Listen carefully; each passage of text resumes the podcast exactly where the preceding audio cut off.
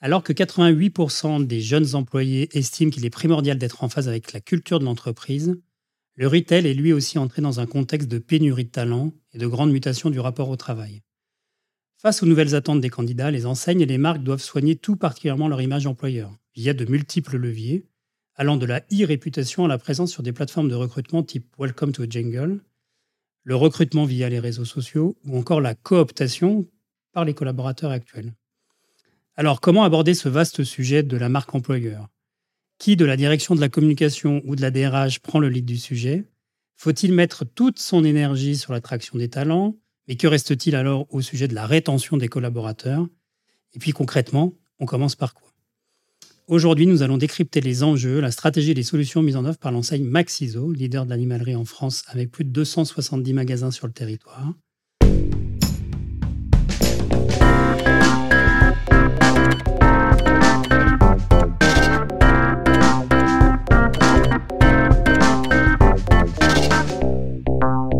Vous écoutez la Retail Session du podcast Altaviora, le podcast des retail addicts qui veulent rester à l'affût des évolutions du commerce d'aujourd'hui et des tendances de demain. Je suis Ludovic Noël, le directeur général de l'agence. Et j'ai le plaisir aujourd'hui d'accueillir Monique Rodrigo, directrice marketing client et communication chez Maxiso, et Laure, consultante en charge de la RSE chez Altaviora. Bonjour à vous deux. Bonjour. Bonjour. Il est de tradition euh, dans le podcast, effectivement, de commencer par deux questions euh, qu'on pose à chaque invité. Euh, bah, d'abord se présenter. Donc Monique, est-ce que tu peux te présenter en, quelques mots, nous dire d'où tu viens et puis surtout pourquoi on doit te croire sur parole? Alors, je suis euh, Monique Rodrigo, je suis la directrice marketing client et communication chez Maxiso depuis 10 ans déjà. J'ai 45 ans. J'ai un parcours euh, dans le marketing et, et, la communication assez standard, je dirais, avec une première expérience dans le marketing produit et les études de marché et ensuite dans la communication euh, client. Et puis avec euh, l'évolution des usages et des outils, mon métier a beaucoup évolué avec les années pour se tourner vers davantage de digital et de communication interne dont la marque employeur fait partie. Et euh, je dois dire que ça me ravit parce que c'est une dimension humaine que je n'avais pas forcément avec le marketing mercantile. Donc c'est un nouveau volet de mon métier qui me plaît particulièrement. Et pourquoi on devrait me croire sur parole? Alors, je ne sais pas, j'aurais tendance à dire euh, qu'il ne faut pas croire sur parole, finalement. Il faut aller chercher de l'information, se renseigner. Euh, mais en tout cas, c'est avec euh, sincérité que je témoignerai de mon expérience chez Maxizo, voilà, qui est une, expérience vue de l'intérieur. Merci pour ça. Laure, est-ce que tu peux te présenter en, en quelques mots et nous dire aussi pourquoi on doit te croire sur parole? Oui, bonjour. Je suis Laure Collet, donc je suis consultante depuis 10 ans chez Altavia dans tout ce qui est RSE, responsabilité sociale des entreprises, et, sur les, et j'interviens sur les problématiques de marque employeur. Et comme Monique, je suis issue du monde de la communication traditionnelle, mais aussi en fait avec une appétence assez forte pour le retail. Euh, et j'aime bien, j'aime tout particulièrement casser les silos. Et en ce moment, en fait, ça tombe bien. La marque employeur, c'est vraiment euh, révélateur de ces silos qui tombent parce qu'au final, il n'y a plus de frontières entre ce que voit le client et ce que voit le collaborateur. Hmm. Pourquoi on doit de croire sur parole? Oui. Justement parce que j'aime euh, j'aime tout particulièrement aller creuser les preuves, aller creuser en fait la vérité et hmm. voilà. Merci Laure. Deuxième question euh, off euh, avant de démarrer ce podcast. Qu'est-ce qui, euh, Monique, dans l'actualité récente, les informations, l'actualité du, web, du digital, t'a particulièrement bluffé ou étonné récemment et que tu as envie de partager?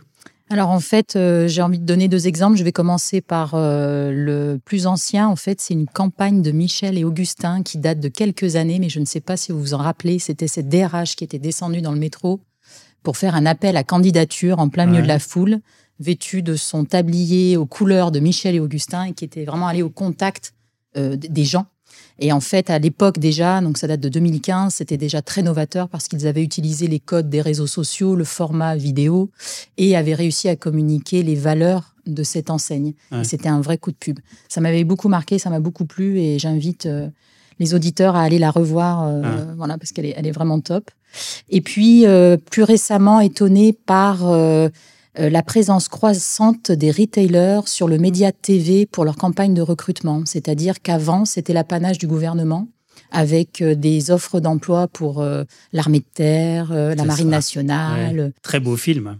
Voilà, donc très orienté pur recrutement. Et maintenant, mm. on voit Bricomarché, Lidl avec sa campagne C'est bien plus qu'un job, par exemple, qui investissent des budgets colossaux en télévision sur la marque employeur et non plus sur des produits ou des services comme ça se faisait avant. Mmh. Donc ça traduit un véritable enjeu aujourd'hui pour des grandes enseignes comme elle. Euh, et qui ont des spots beaucoup plus orientés justement marque employeur, où on met en avant l'épanouissement du collaborateur, son bien-être, les valeurs d'enseigne. Donc c'est une tonalité qui est différente et un budget important, et ça traduit justement l'importance de ce sujet aujourd'hui. Oui, c'est clair, on choisit une enseigne parce qu'elle l'est à l'intérieur et plus simplement pour euh, uniquement les promotions, euh, la disponibilité des produits. Laure, quelle est l'info, la news qui t'a un peu, qui a retenu ton attention en tout cas récemment? Alors il y a je vais, dire, je vais citer quatre, euh, quatre ah. points en fait. Nous avons que 30 minutes. On a que 30 minutes. Alors déjà, en fait, le, ce qui m'a marqué dernièrement, c'est toute cette série d'études euh, qui sort continuellement euh, autour justement de la marque employeur. en ce moment, en fait, plus de 3 millions d'offres d'emploi sur Pôle emploi. Donc ça, ça révèle vraiment en fait le dynamisme de l'économie en fait actuellement et ce besoin en talent. mais le chiffre qui me touche plus particulièrement, en fait, c'est 80% des annonces ne trouvent pas acquéreur. Donc, il y a mmh. un gros besoin, en fait, de, recrutement et de séduire des talents. Le deuxième, la deuxième anecdote, c'est une citation d'un de nos confrères d'une ah agence de, publicité euh, du territoire qui disait J'ai passé dix ans à aller chasser des clients, je vais passer les dix prochaines années à aller chasser des talents. Et je, trouve que c'est très révélateur, tout à fait. Et ensuite, en fait, il y a deux campagnes, euh, deux, deux faits qui m'ont particulièrement marqué. C'est euh, la, la, dernière campagne marque employeur de Burger King, qui montre bien en fait euh, comment les silos sont en train de tomber entre la communication client et la communication marque employeur. Ils se servent des avis clients et plutôt des avis négatifs de leurs clients pour leur dire vous voyez ici on a besoin de personnes venez en fait et votre avis en fait sera la prochaine fois que vous viendrez votre avis sera positif. Excellent. Euh, et le dernier point, et je m'arrête là après, euh, qui révèle en fait euh, à quel point c'est un vrai fait de société, c'est dans un voyage que j'ai effectué récemment avec la compagnie EasyJet.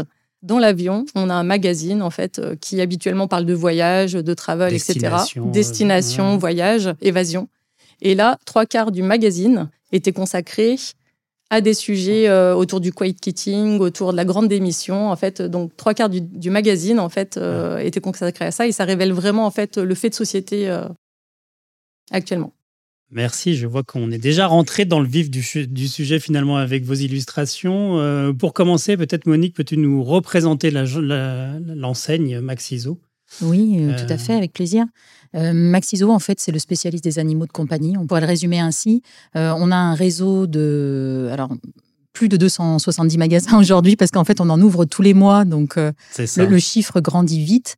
Euh, on est, en fait, on offre tout le nécessaire pour le bien-être euh, des animaux, donc alimentation, accessoires, euh, soins, hygiène, et également une palette de services comme le toilettage que nous sommes en train de développer. Et Maxizo, c'est surtout une enseigne qui est engagée, engagée envers le bien-être animal. nous avons depuis toujours de nombreuses actions en faveur d'associations et de refuges. pour lesquels nous collectons des dons, soit en produits, soit des dons financiers. Euh, voilà, donc euh, ce qui nous caractérise également, c'est notre euh, programme d'expansion très ambitieux. donc on envisage un rythme d'ouverture d'une quarantaine de magasins par an.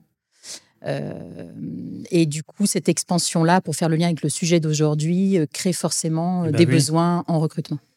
Vous avez pour ambition d'être à moins de 20 minutes de tout propriétaire d'animaux français à l'horizon 2028. Donc, comme tu viens de le dire, bah, d'abord en tant que directrice marketing client et communication, une enseigne qui a des forts enjeux de développement, et donc le besoin d'avoir aussi une performance commerciale qui, va en face, mais aussi, et plus récemment peut-être, des, enjeux de marque employeur pour accompagner ce, développement. Est-ce que tu peux nous dire un peu plus sur ce contexte? Est-ce que finalement, euh, ce, besoin de travailler un peu plus la marque employeur est, né récemment? Est-ce que ce n'était pas un sujet en termes de recrutement encore il y a 2-3 ans? Bref, dans quel contexte tu évolues quand on, tu lances et vous lancez cette idée de travailler sur la marque employeur En fait, la marque employeur, c'est un sujet qu'on travaille depuis des années, euh, de manière consciente ou inconsciente, je dirais, finalement.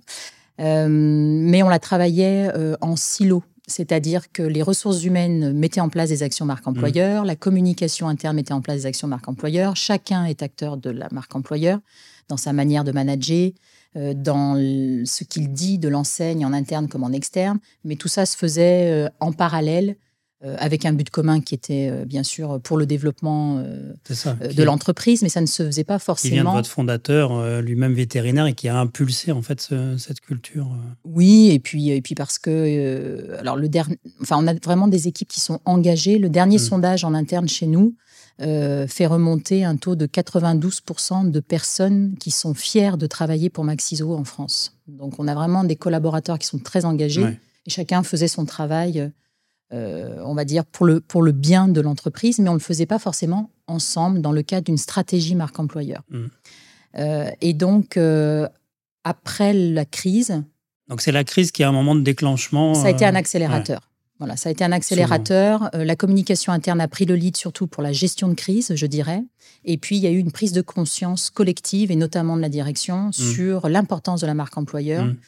Euh, et donc, euh, on, s'est dit qu'il fallait qu'on se mette tous autour de la table et qu'on mette en commun nos expertises, nos synergies, nos savoir-faire, parce que dans la marque employeur, il y, a, du marketing et de la RH, donc il fallait qu'on combine nos super pouvoirs euh, pour un but collectif. Et, euh, c'est comme ça que ça, que ça a réellement euh, commencé. Par contre, ça vient aussi d'un besoin qui est lié à l'expansion de l'enseigne. Mmh. on grandit vite, on grandit énormément. Du coup, on a beaucoup de besoins en recrutement. Euh, on prévoit en 2022 plus de 300 postes en CDI chez Maxiso. Donc, si quelqu'un cherche un job, comme dirait la DRH de, Michel et Augustin, ou connaît quelqu'un qui connaît quelqu'un, euh, venez postuler. Euh, et puis, on fait face, comme de nombreuses entreprises, à une pénurie de talents.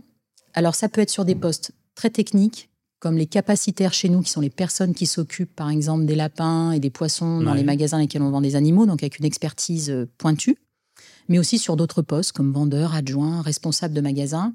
Et pourquoi cette pénurie? Alors déjà parce qu'on est sur un marché porteur, qu'on a des concurrents qui ouvrent aussi des magasins mmh. dans des zones de chalandise dans lesquelles nous sommes. Donc on est, en un marché qui est en pleine explosion. Hein, voilà. Et puis aussi parce que les candidats, euh, on en parle souvent, mais euh, ont évolué dans leurs attentes. Ils veulent un meilleur équilibre vie personnelle, vie professionnelle. Et les métiers de la distribution sont parfois, ou leur mmh. apparaissent en tout cas parfois, incompatibles avec ça dans le sens où on est ouvert le samedi, il faut travailler le samedi, on n'a pas toujours deux jours d'affilée de repos, etc. etc. Donc il, il, peut y avoir un désamour, on va dire, autour de ces postes parfois. Oui, le retail, comme d'autres métiers, la restauration, euh, les hôtels, effectivement, on a vu euh, là une désaffection de, certaines catégories, en tout cas de... Oui, d'où l'importance de... la marque employeur et d'ouvrir ses portes, je dirais, et de raconter mmh. euh, comment se passe la vie d'un collaborateur chez nous. Alors, côté agence, euh, quels sont les grands défis que toi que tu as repérés euh, chez nos clients et avec euh, nos clients par rapport à cette problématique de communication qui est quand même un peu particulière, qui est la marque employeur? Comme le disait Monique, en fait, la période de Covid a vraiment été un accélérateur de certains, certains phénomènes, certains points en fait qui étaient déjà travaillés par la marque employeur, mais qu'il fallait renforcer. le premier point à renforcer, c'est la culture d'entreprise. On a vu en fait que qu'on a connu une dilution un peu de cette euh, appartenance à l'entreprise, de ce mmh. sentiment en fait de, de cohésion. Euh, que la culture d'entreprise euh, crée. Le deuxième point, c'est que les, on a vu une accélération aussi des comportements, des, de la manière d'aller trouver un emploi. Euh, et des outils qui étaient utilisés avec une forte digitalisation euh, de ce parcours euh, de recrutement. Et du coup, toutes les habitudes RH, toutes les, tout le process RH qui a été mis en place, en fait, devait être pensé, doit être pensé selon justement en fait ces nouvelles nouveaux usages, ces nouveaux usages. Tout à fait. et le dernier point, en fait, le dernier challenge que j'évoquerai, c'est que beaucoup d'entreprises voient la marque employeur comme un outil d'attractivité externe. Alors que la marque employeur, en fait, le challenge, c'est comment on arrive à homogénéiser l'histoire qu'on raconte, l'histoire qu'on fait vivre à ses collaborateurs en interne, mmh. euh, et comment on arrive à la raconter en externe. Donc l'idée, l'idée, c'est pas de raconter euh, une belle histoire, mais comment on arrive à raconter la bonne histoire. C'est ça. D'ailleurs, par rapport à ce sujet-là, comment, euh, au final, on voit qu'il y a un certain nombre de standards en termes de communication marque employeur qui, qui émergent. Comment on arrive à garder son, son caractère comme tu dis, raconter son histoire et pas peut-être euh, l'histoire euh, d'un autre, parce qu'on va vite, euh, comme on parle du greenwashing, dans ces thématiques de marque employeur, on peut vite aussi arriver à des, des campagnes qui montrent un joli baby-foot, de jolies photos de gens très contents sur leur espace de travail, mais avec tous à peu près les mêmes photos. donc au, fond, est-ce qu'il n'y a pas là aussi un risque et comment les, retailers ou les marques ont capacité à, à, réussir à trouver leur, leur ton, j'allais dire, ou leur caractère en tout Oui, tout à fait. En fait, il y a un vrai enjeu aussi de différenciation. Euh, comme on l'a dit en fait juste avant, en fait, il faut arriver à raconter la, bonne histoire. Et justement, en fait, euh, mettre à plat en fait sa marque employeur, c'est une vraie opportunité de d'aller chercher en fait quelles sont les preuves, euh, quelles sont les forces de l'entreprise, quelles sont ses faiblesses aussi, parce que c'est sur des faiblesses qu'on arrive à bâtir une stratégie, un plan d'action. Et c'est extrêmement important. Et on le voit en fait si on raconte une histoire qui ne correspond pas à la réalité, on voit que tout l'investissement qu'on a eu dans cette phase de recrutement au final, en fait, on connaît beaucoup de départs euh, avant la fin de la période d'essai parce que le, collaborateur qui vous a rejoint euh, ne vit pas l'histoire qu'on lui a promise. Tout à fait. Et d'ailleurs, ça se retrouve dans les sites qui font, qui ouvrent à la notation des, employeurs, hein, Glassdoor euh, notamment, qui est de se dire, et on voit des commentaires qui marquent, on m'a vendu un truc que j'ai pas trouvé finalement, et c'est vrai que ces avis euh, des ex-collaborateurs ou des collaborateurs sont aussi euh, beaucoup regardés aujourd'hui, ce qui n'était pas euh, le cas auparavant. Monique, souvent quand on parle de, stratégie de marque employeur, on, est très concentré sur l'attraction, parce qu'il faut attirer. Alors évidemment, vous êtes en développement, donc il faut trouver de nouveaux collaborateurs. Mais avant de rentrer dans, ce, sujet de l'attraction, j'aimerais aussi dire, et je, pense que c'est l'essentiel du travail, c'est que la marque employeur s'adresse aussi aux collaborateurs en place, c'est-à-dire finalement à la rétention et je crois que sur ce sujet-là, comme tu disais, on a déjà fait beaucoup de choses et ça a peut-être été votre principal focus. Est-ce que tu peux nous témoigner ou les guides à l'action qui, qui, sont dans votre quotidien sur le côté euh, rétention des collaborateurs avant de se dire qu'on en a un tiré de nouveau? Tout à fait. En fait, chez Maxiso, nous activons euh, différents leviers. Le premier, c'est la formation. Nous avons une académie de formation interne avec des formateurs à temps plein et une plateforme de e-learning qui permet également euh, de suivre des modules régulièrement, le module du mois. Donc on investit énormément euh, de temps euh, dans la formation de nos équipes. L'année dernière, c'était presque 23 000 heures de formation suivies au global sur nos 1600 salariés. Ensuite, on a un autre levier qui est la promotion interne chez nous, et c'est pas des paroles en l'air. Il y a mmh. vraiment une volonté de faire évoluer nos collaborateurs. C'est-à-dire quand on crée un poste, on regarde d'abord en interne si on a les compétences et si on a une réflexe qui, tout bête, mais qui a une motivation pour prendre le poste. Euh, et on accueille alors euh, de plus en plus. Là récemment, par exemple, au siège social, on a accueilli des personnes de magasins qui ont pris des postes aux achats ou à la gestion commerciale, etc. Donc il y a vraiment des passerelles qui se font. C'est un véritable parcours. Oui, euh, hmm. soit vendeur, adjoint, responsable de magasin, directeur régional, donc je dirais dans le parcours vente, soit du terrain jusqu'au siège ou siège terrain, ça peut arriver également. Donc l'année dernière, c'était 135 personnes qui ont bénéficié d'une promotion interne. D'accord. Donc vraiment une, évolution de mmh. poste. Et puis, je pense que le troisième levier, c'est la culture d'entreprise. C'est l'ADN de l'entreprise, c'est les valeurs de l'entreprise, euh, c'est euh, toutes les actions, euh, de, les événements internes que l'on peut organiser et cette bienveillance. Et ça, je le dis vraiment avec avec tout mon cœur, je dirais, parce que je trouve que c'est vraiment, quand on parlait des valeurs de l'entreprise, moi je veux absolument qu'il y ait la bienveillance écrite dans ces valeurs, parce que c'est vraiment quelque chose que je ressens, en tout cas moi personnellement, euh, très fort dans cette entreprise. Mais il y a vraiment une prise en compte de l'humain. Euh, voilà, et, et, ce que je trouve dommage, et ça c'est mon job et celui de mon équipe, c'est que ça ne se voit peut-être pas assez à l'extérieur. Donc euh, je fais référence notamment aux avis, au mmh. site d'avis. Euh, ou peut-être à nos collaborateurs qu'on ne sollicite pas assez euh, pour leur demander de témoigner sur comment ça se passe à l'intérieur. les premiers ambassadeurs. Voilà. Donc ça, on a vraiment une piste d'optimisation euh, là-dessus. Et vous allez assez loin d'ailleurs, parce qu'il y a des initiatives que, que vous prenez, parce qu'on parle beaucoup du bien-être des collaborateurs, et puis vous avez votre mission d'aider au bien-être animal aussi. Est-ce que tu as un ou deux exemples d'actions très pragmatiques, encore une fois, apportons des preuves d'un discours? Oui, alors on a réussi à mettre en place des actions qui, en effet, relient les deux, bien-être collaborateur et bien-être animal. Euh, la première, c'est euh, d'accompagner nos équipes, enfin d'autoriser nos équipes à venir travailler euh, dans les magasins avec leurs chiens. Mmh. Donc c'est une pratique chez nous qui date de longtemps, mais que l'on a aujourd'hui, je dirais, plus formalisée. On a établi en fait des règles d'or pour que ça se passe bien. Euh, et aussi pour le favoriser. Et là, on est en train de faire un test euh, au siège social. D'accord. Donc, euh, on pas simple comme sujet. Hein oui, c'est pas simple, mais bon, il y a des effets bénéfiques prouvés et avérés sur la présence des animaux au travail, sur le niveau de stress, sur l'engagement, sur plein de choses. et puis, il y a une autre action, c'est le congé solidaire et le congé adoption. Le congé solidaire, à partir du moment où l'un de nos collaborateurs investit plus de 20 heures de son temps personnel dans une association, on lui offre en fait une journée de congé supplémentaire pour qu'il puisse justement donner plus de temps à son association. Mmh, mmh.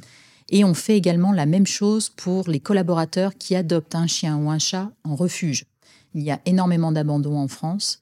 Euh, encore plus après le Covid, puisque beaucoup mmh. ont pris un animal parce qu'ils étaient à la maison en télétravail ou parce qu'ils se sentaient seuls en confinement, sans peut-être mesurer l'engagement et la responsabilité que c'était. Et malheureusement, les refuges débordent aujourd'hui d'animaux mmh. abandonnés.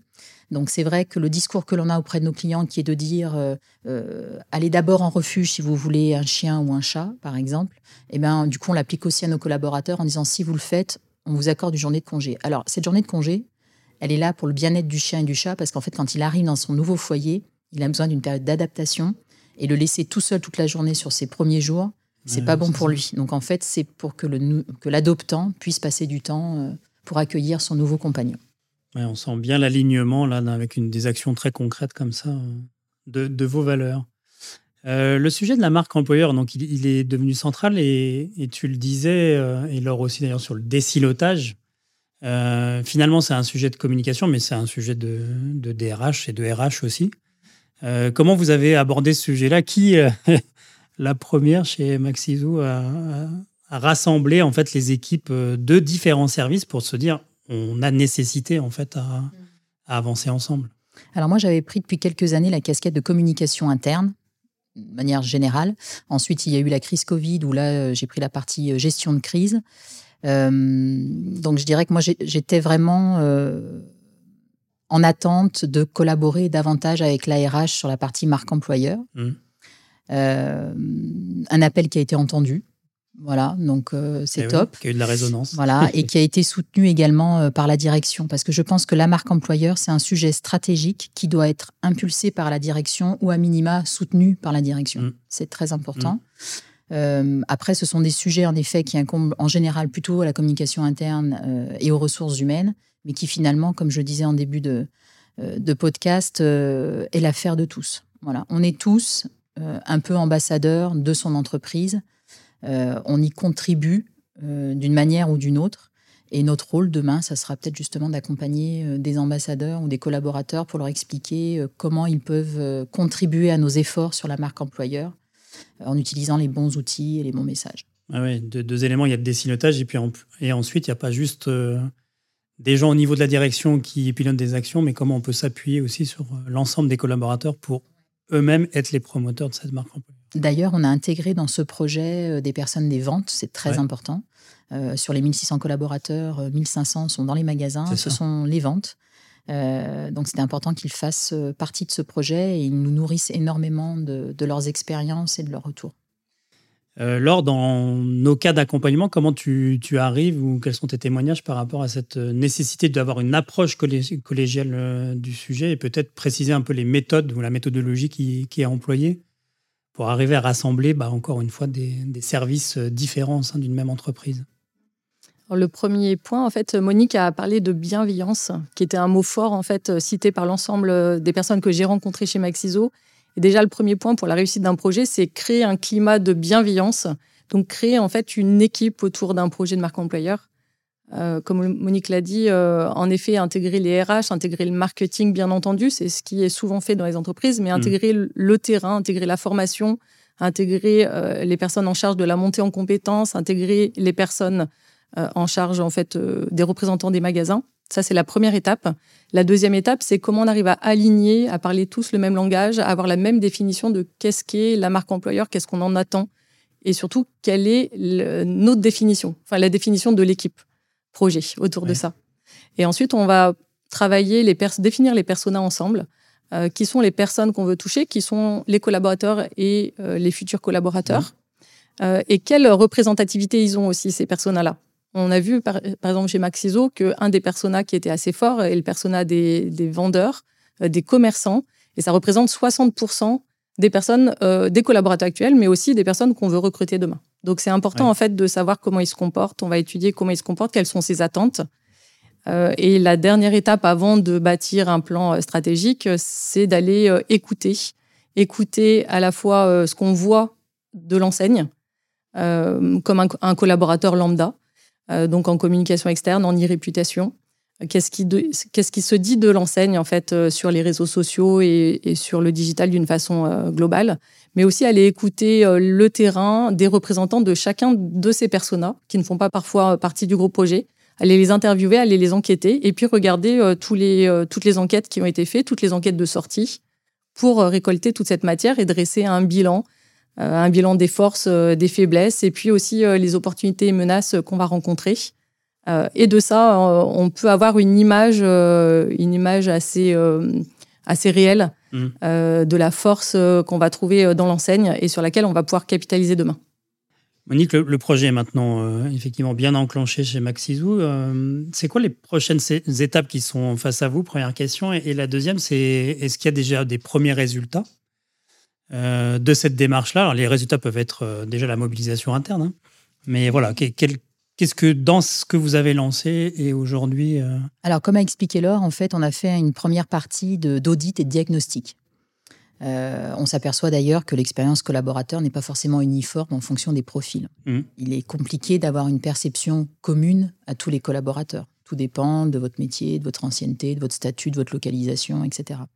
Donc on a fait une première partie de diagnostic euh, et déjà je pense qu'on a eu une prise de conscience de tout ce qu'on faisait déjà. Hmm. Parce que comme je disais tout à l'heure, la RH faisait beaucoup de choses, les ventes faisaient beaucoup de choses, le marketing aussi, enfin, la communication. Et en fait, on a, on a pris conscience, je pense, de, tout ce qui était déjà mis en place. C'est euh, un élément essentiel, ce que tu es en train de dire. C'est que souvent, on a l'impression de ne pas faire grand-chose. Et, quand on commence l'inventaire, c'est d'ailleurs de manière générale dans les thématiques de la RSE, c'est toujours à peu près la même chose. C'est quand on se rend compte et qu'on regarde sur le terrain ce qui est déjà en cours, c'est déjà un sujet de est-ce qu'on peut communiquer sur ce qu'on fait déjà? Hmm. euh, et du coup, on est à l'étape où on est en train de formaliser la promesse employeur. Hmm.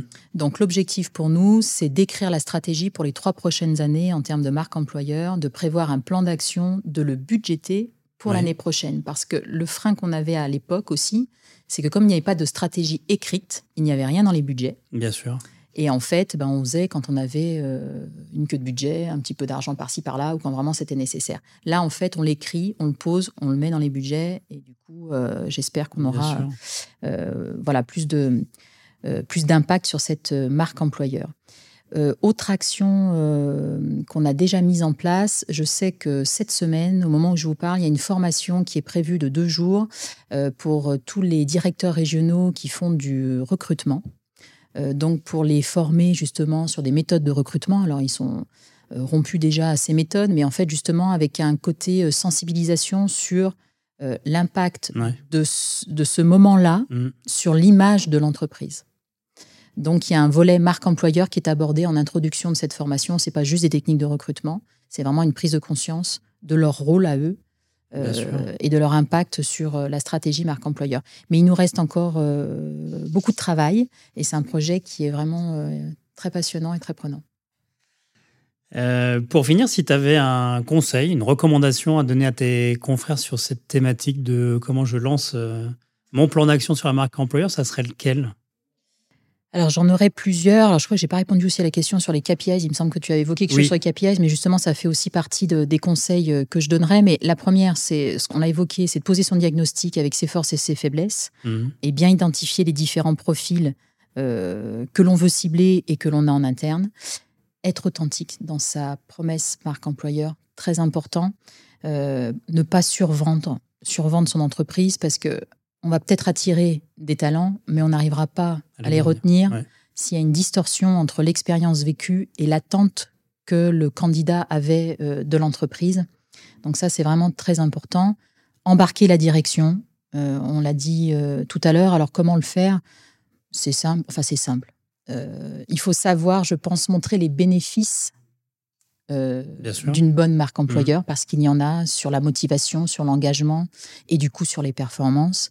Euh, et sur les délais de recrutement et sur le coût du recrutement, etc. Donc il y a vraiment des, choses très tangibles en fait euh, que l'on peut mesurer avec une, euh, une stratégie marque employeur et définir des KPIs hyper importants. il ne sert à rien d'écrire une stratégie si on ne sait pas d'où on part ni où on va et si on n'arrive pas à se mesurer, et mm. donc à ajuster le tir si besoin. Et puis mon dernier conseil, ce serait d'aller au contact du terrain, discuter avec ses collègues, discuter avec le nouveau qui est rentré, euh, voir comment s'est passée son expérience. au-delà d'interviews, de sorties, de choses comme ça. Je pense que c'est beaucoup du, contact humain. Voilà, et puis aller sonder les réseaux sociaux également, parce qu'il y a des choses qui ne se disent pas parfois en face à face, mais qui se disent sur des sites, voilà, qui s'écrivent plus facilement sur des sites euh, d'avis. Donc je pense qu'il est important de se mettre à la place du candidat, à la place du collaborateur, comment moi j'aimerais être traité, et euh, d'avoir des discussions euh, transparentes et, bienveillantes de nouveau avec les équipes. Merci pour ces conseils. Laure, de ton côté aussi, je sais que tu as plein de conseils à donner, mais si tu en avais que euh, un ou deux à, communiquer, ça serait lequel? Ça serait trois mots. Ah. Le premier, le premier mot, c'est poser. C'est prendre le temps en fait de poser euh, sa base, les bases de sa, marque hmm. employeur. Euh, le deuxième mot, c'est embarquer. Donc, on a parlé embarquer la direction, mais embarquer aussi en fait l'ensemble des managers. Et le troisième, c'est incarner. c'est comment, avec une image forte, avec un discours fort mais authentique, on arrive en fait à, incarner l'expérience euh, qu'on propose. très clair. Merci Monique pour ce retour d'expérience très complet et exhaustif. Et sur euh, quel réseau social on peut te suivre? Alors moi, vous me trouverez euh, un petit peu sur LinkedIn, mais je suis assez discrète. En fait, je suis plutôt une boulimique de contenu. J'aime bien me cultiver, j'aime bien apprendre. Donc je consomme beaucoup de contenu sur Internet, sur les blogs, sur les, des, podcasts, etc. Mais euh, je n'en produis pas beaucoup. Donc, vous me trouverez soit sur LinkedIn, soit avec les équipes. Très bien. Merci Laure pour euh, ta vision d'experte euh, sur le sujet. De mon côté, je vous invite à suivre l'agence Altaviaora sur nos réseaux sociaux, donc LinkedIn et Instagram, où vous verrez la vie de l'agence, les coulisses de l'agence d'Altaviaora. Si vous avez aimé ce podcast, n'hésitez pas à en parler autour de vous et surtout mettez les petites étoiles dans la note de toutes les bonnes plateformes de podcast qui existent. Ça nous permet de mesurer votre satisfaction, mais franchement, ça nous fait surtout plaisir de recevoir 5 étoiles. Ce podcast est créé par Altavia il est produit par la société Little Bird. Petit salut à JS qui nous écoute. On se retrouve bientôt pour un nouvel épisode de la session retail ou de la session digitale. Merci de nous avoir écoutés et à très vite.